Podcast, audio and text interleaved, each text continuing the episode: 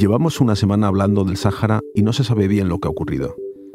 El viernes pasado, Marruecos anunció que España se unía a su propuesta de solución para el Sáhara Occidental, a través de una carta que no se divulgó.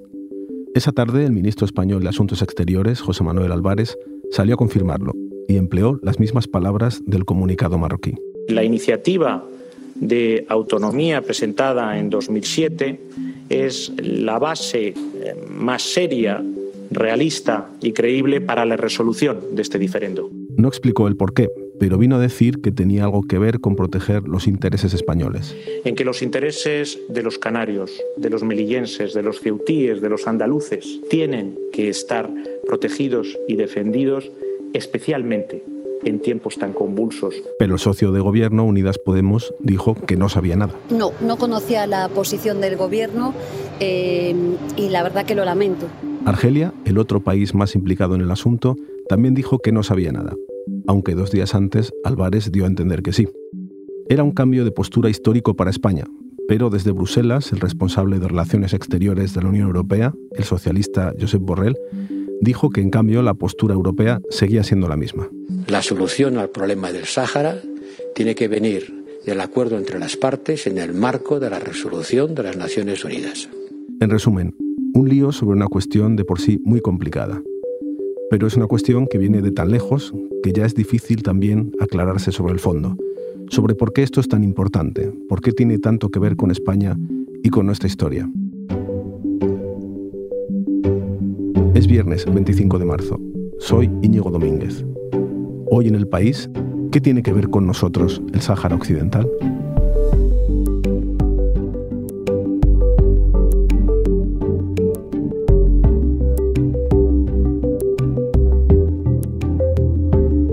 Para eso voy a hablar con dos compañeros periodistas.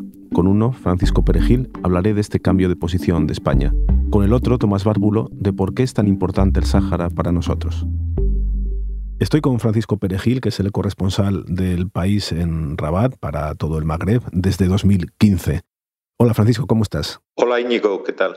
Francisco, ¿dónde estabas el viernes por la tarde? Pues el viernes por la tarde acabábamos de salir de casa hacia la casa de unos amigos y recibí una llamada de una de mis fuentes y me dijo que en media hora habría un comunicado muy importante conjunto entre España y Marruecos en el periódico estaban ya preparados y lo que hice fue volverme a casa. El comunicado en efecto era muy importante, pero no era conjunto, no estaba hecho en principio, no estaba redactado ni firmado con las autoridades españolas. Era un comunicado que emitía el Palacio Real, donde daba cuenta de la carta que enviaba el presidente del gobierno español. Francisco, ¿esa carta qué dice y por qué es tan importante? Esa carta es clave, clave. El título del comunicado realmente es eh, la esencia de la carta. El título decía lo siguiente.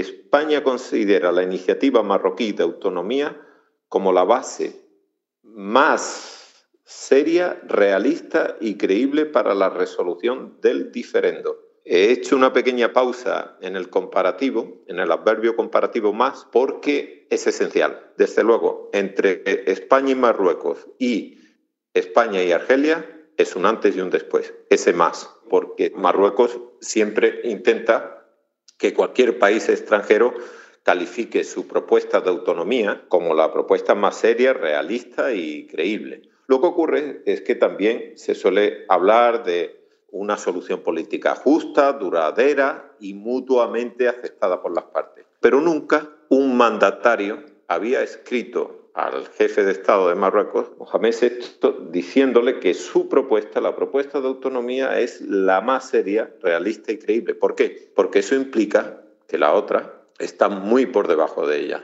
que prevalece la autonomía sobre el referéndum de autodeterminación, con lo cual España se decanta clara y oficialmente de un lado. ¿Y una decisión tan importante como esta, el gobierno español la puede tomar por su cuenta? Como poder ha podido, eh, y mi impresión es que me consta que muy poca gente estaba al tanto de las negociaciones. Eh, yo lo que puedo decir es que durante los siete años que llevo aquí, en Rabat, he visto pasar a cuatro ministros de, Exteriores y cuando llega Álvarez será el quinto. Y, cuando, y cada vez que han venido, siempre un periodista marroquí preguntaba por la situación de qué opinaba el ministro eh, sobre el Sáhara, eh, territorio que para Marruecos eh, son sus provincias del sur. ¿no? Entonces, el ministro solía responder, para nosotros la cuestión del Sáhara Occidental es una cuestión de Estado. Si esta decisión rompe una línea política de años, ¿por qué precisamente ahora? No lo sé, la verdad, no sé por qué. ¿Por qué ahora y no, y no antes de que, de que estallara la guerra de Ucrania y, y, no dentro de un mes, cuando termine el Ramadán? No sé por qué ahora, la verdad, no sé. Francisco, ¿cuáles son las dos propuestas que hay sobre la mesa? La del referéndum de autodeterminación, que es la, solución histórica de la comunidad internacional y de la ONU, y esta de autonomía de Marruecos. La, propuesta del referéndum de autodeterminación, evidentemente, eh, la defiende el Frente Polisario. El principal aliado del Frente Polisario es, eh, Argelia, ¿Y en qué consiste la propuesta de, que presentó Marruecos en 2007? La propuesta de autonomía. Bueno, concede eh, privilegios fiscales y administrativos al gobierno autonómico que saldría y deja muy claro que las, los principales, eh, digamos, el, poder de la seguridad interior, el poder de las relaciones exteriores, el, la, exploración y explotación de los recursos naturales, todo eso queda en manos del, poder central, de, Rabat. En la calle eh, realmente no, no se cuestiona en ningún momento que el Sáhara pertenece a Marruecos. Toda la política exterior del país está supeditada al Sáhara Occidental. Muchas gracias, Francisco. Muchas gracias, Íñigo. Francisco Perejil me ha hablado sobre las calles de Marruecos y ahora nos vamos a las calles del Sáhara Occidental. Con la familia se come una paella y claro que es uno de los muchísimos elementos gastronómicos que hemos heredado de, España cuando España estuvo ahí, sí, sí y también otro tipo de comida, por ejemplo, la tortilla y, en fin, sí, con cebolla también. Estoy con Tomás Bárbulo, que fue periodista del país durante más de 25 años y es autor del libro La historia prohibida del Sáhara español. ¿Cómo estás, Tomás? Muy bien, muchas gracias. Hemos escuchado a Mohamed, que es un chico saharaui que tiene 24 años y ha nacido y vivido hasta hace unos años en El Ayun, la capital del Sáhara Occidental. Se licenció en Filología Hispánica en Marruecos y ahora vive en Granada. Lo entrevistó nuestra compañera Marta Curiel. Oye, Tomás, me sorprende lo de la paella y la tortilla. Sí, eh, los vínculos de España con el Sáhara van mucho más allá de los aspectos sentimentales y eh, abarcan eh, los vínculos históricos. España estuvo durante más de un siglo como potencia colonial en el Sáhara Occidental. Abarca los vínculos jurídicos, porque España sigue siendo la potencia administradora de IURE, según Naciones Unidas, del territorio que todavía no ha sido descolonizado, es de hecho la última colonia eh, de África y abarca los vínculos políticos que ahora se han visto sacudidos por la ruptura del consenso constitucional que ha supuesto la carta de Pedro Sánchez a Mohamed VI. Tú viviste allí de, pequeño, ¿no? Sí, yo viví en Sirifni mi infancia y mi adolescencia desde los 11 hasta los 17 años en el Ayun, eh, si uno es, como decía Maxau, de donde ha hecho el bachillerato, yo soy saharaui. Pero entonces era una provincia más de España, como podía ser La Rioja, por ejemplo. Sí, era la provincia 53, así nos lo enseñaban a todos.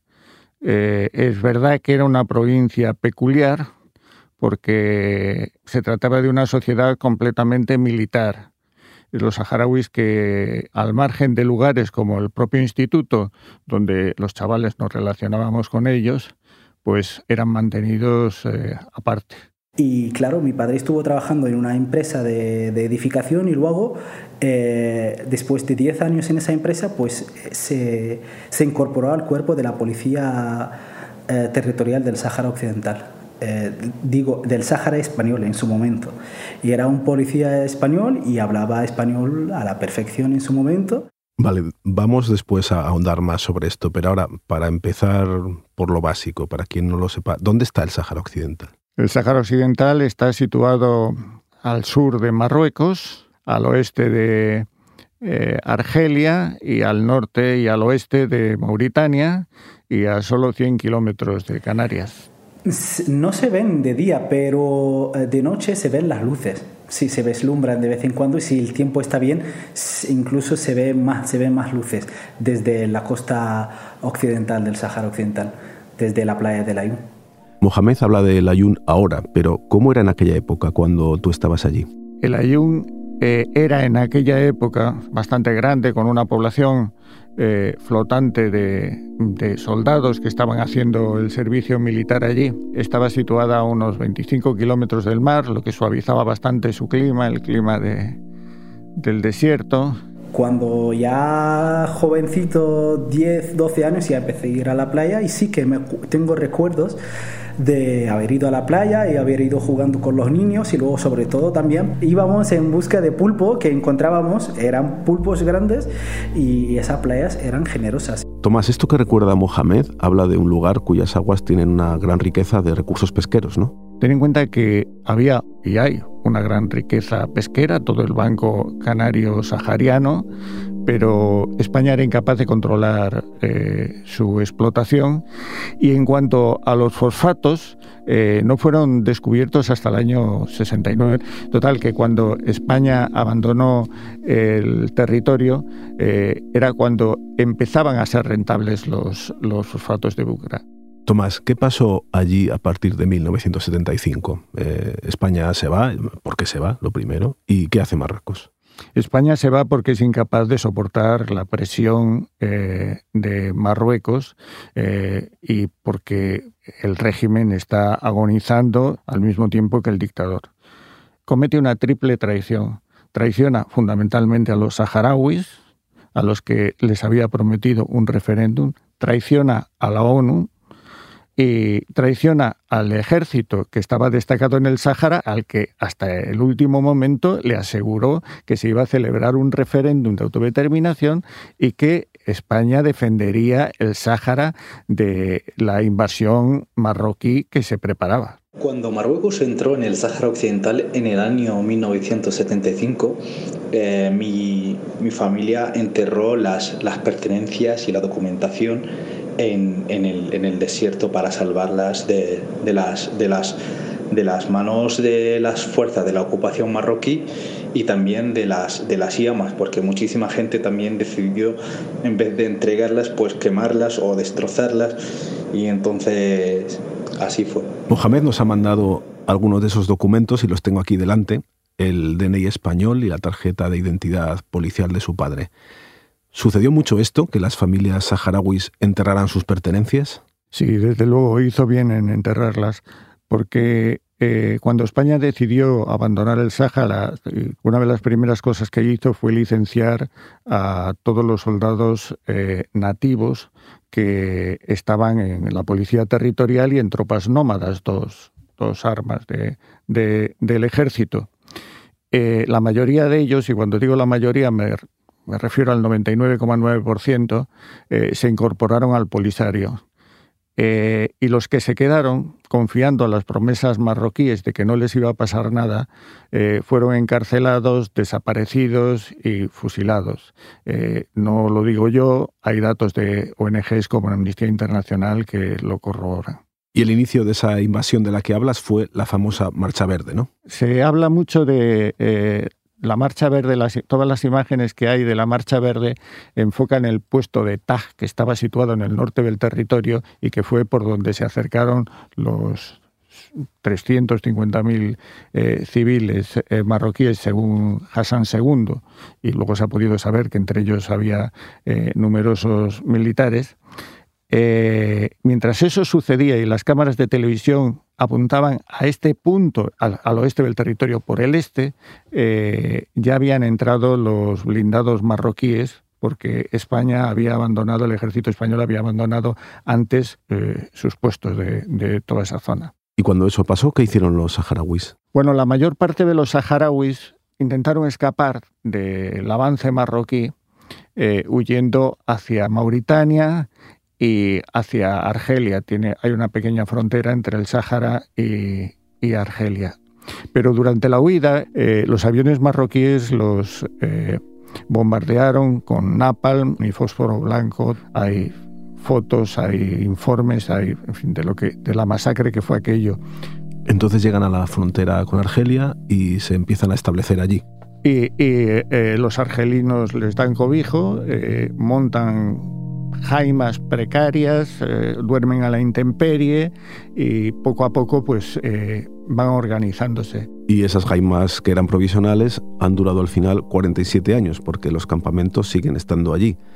Entonces, recapitulando, una parte se queda en los campamentos y luego están los que se quedan en el Sáhara Occidental, ¿no? Sí, efectivamente. El pueblo saharaui este, queda dividido, queda escindido en dos partes, pero no en dos partes iguales. O sea, en los campamentos de refugiados eh, de Tinduf eh, hay más de 200.000 saharauis, entre otras cosas porque eh, el Polisario mm, impulsó una política de nacimientos a fin de, sobrevivir como pueblo. La situación en los campamentos es muy difícil porque viven de la ayuda internacional.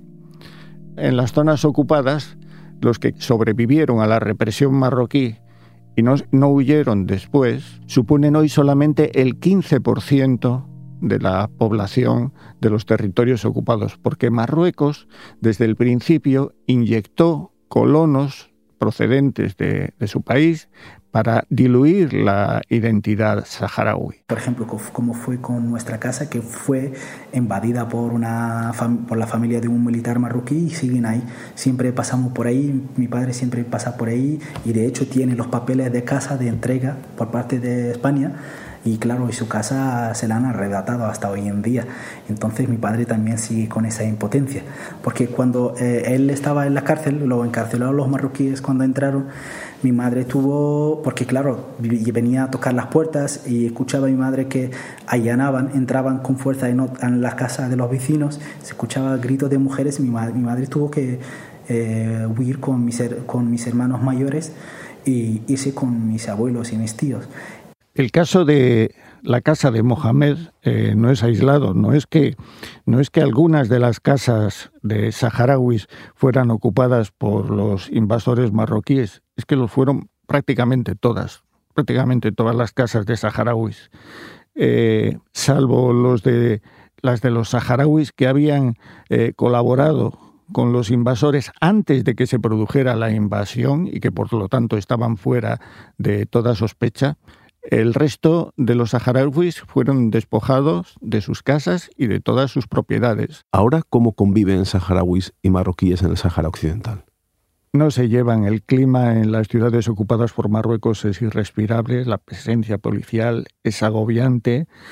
Es que tú sales de tu casa o te asomas por la ventana, ves coches de militares, ves policías, ves que eh, en una situación muy tensa.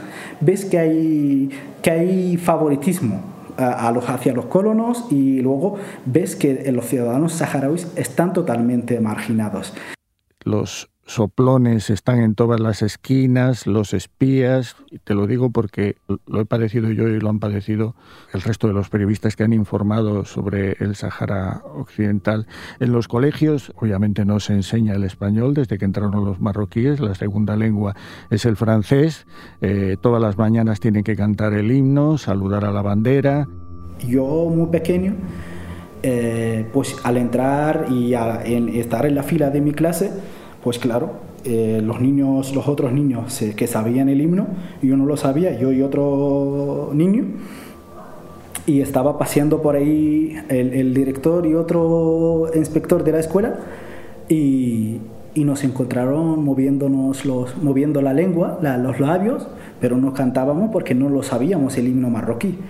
Y ahí recibí mi primera paliza. Eh, y no me extraña que eh, eh, Mohamed diga que se sentía acosado cuando se produce algún tipo de manifestación o, de pequeño disturbio, los marroquíes arman a, colonos con palos y los lanzan al asalto de las casas de los saharauis entran en ellas, lo destrozan todo, se llevan los, los eh, televisores, las cosas de, valor y todo eso ante la presencia de la policía. Todo esto está testimoniado, no me lo estoy inventando, por Amnistía Internacional y por, el, menciono siempre Amnistía Internacional, pero por el resto de las organizaciones que trabajan en la zona, por la Fundación Kennedy, por la Fundación Train, en fin. Yo estaba en clase y me llamaron, me llamó el inspector del, colegio, del instituto y me dijo que el, que el director quería hablar conmigo. Y nada más entrando al despacho del director, me metieron en, la cabeza en un, en un, saco y cerraron el saco y ahí me pusieron, eh, me esposaron las manos con esposas y me dijeron, si gritas te, te vamos a romper el, el, el hombro. Y claro, me llevaron a un destino desconocido, por lo que se ve que era un centro de detención clandestino, y ahí estuve una semana sometido a torturas y a malos tratos. En su momento yo tenía mm, menos de 15 años. Eh, Tomás, ¿esto que cuenta Mohamed es normal? Fíjate si es normal que a la presidenta de la Fundación Robert Kennedy, una Kennedy, y a su hija, otra Kennedy, eh, la policía marroquí las maltrató cuando fueron a, El Ayun. Si hacen eso con dos ciudadanas norteamericanas con ese apellido, ¿qué no harán con saharauis anónimos para el resto de, la comunidad internacional? Y ante ese contexto, ¿qué hacen? ¿Hay saharauis que tratan de luchar contra esa situación? ¿Y hay saharauis que sean pro-marroquíes? El activismo de los saharauis está en manos de personas temerarias, muy valientes, incluso en algunos casos casi suicidas, se podría decir. Hay, un número pequeño de activistas eh, entre la juventud, eh, de personas, eh, cuando digo activistas me refiero a personas que se atreven a reunirse, a organizar pequeñas manifestaciones, pequeños saltos, a salir a la calle, a repartir propaganda.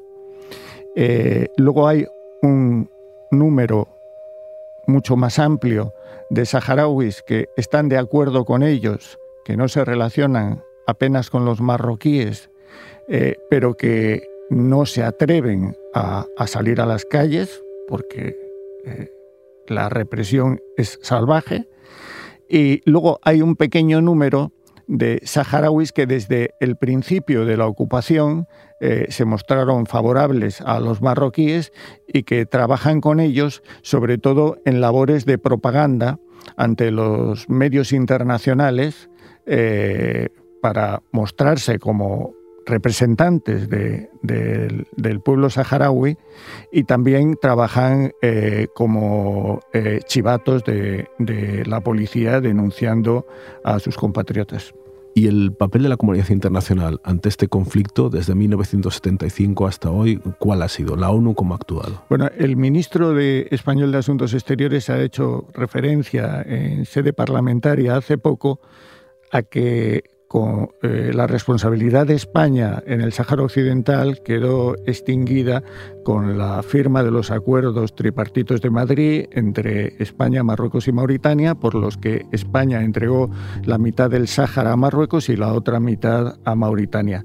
Eh, bueno, esto no es, no es exacto, es falso, eh, porque la Asamblea General de la ONU introdujo después, también en 1975, una corrección a esos acuerdos de Madrid en la que establece la necesidad de celebrar un referéndum de autodeterminación para concluir la descolonización del Sáhara. De ahí que eh, cuando después de varios años de de guerra se llegara en 1975, también bajo, en 1991, perdón, también bajo los auspicios de la ONU, a firmar un alto el fuego entre Marruecos y el Frente Polisario, se creara eh, la misión de Naciones Unidas para el referéndum del Sáhara Occidental. Pero entonces, Tomás, en el propio nombre de la misión de la ONU está que está pensada para que se celebre un referéndum. Claro, de hecho, en los acuerdos del 91, Marruecos se comprometió a celebrar un referéndum en el plazo de un año, a participar en la celebración de un referéndum.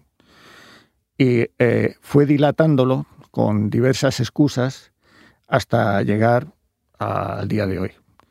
De ahí que eh, hace poco, eh, hace poco más de un año, eh, el Polisario, harto de esperar, decidiera reanudar las hostilidades en el, en el Sáhara. Y nosotros en los territorios ocupados, pues hay muchísimos movimientos de resistencia a la ocupación marroquí y claro, cada uno ve su forma de resistir y yo desde luego soy de los que creen en la resistencia pacífica, en, en, la búsqueda de una solución a que se llega a celebrar el referéndum de autodeterminación y, y claro, y luego hay otros activistas que yo también respeto su opinión, que dicen que lo que, lo que se nos ha arrebatado con la fuerza, la única forma con la que lo puedes recuperar es con la fuerza. Tomás, está claro que esta situación es endiabladamente complicada eh, ¿tú crees que esta solución de Marruecos, que ahora parece apoyar España, es una solución? Yo no creo que esta eh, situación sea tan endiabladamente complicada. Creo que es muy simple y que se ha complicado deliberadamente para impedir una solución que es la que ha marcado la ONU desde el principio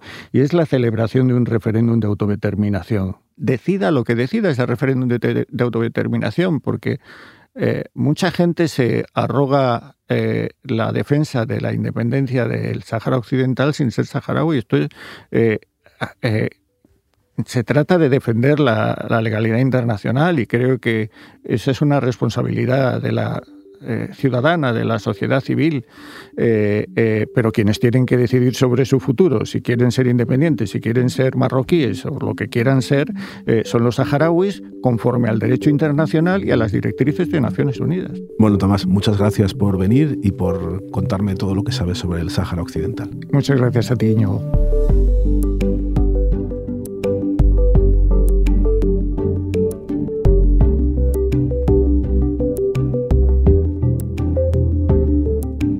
Este episodio lo han realizado Marta Curiel y Elsa Cabria.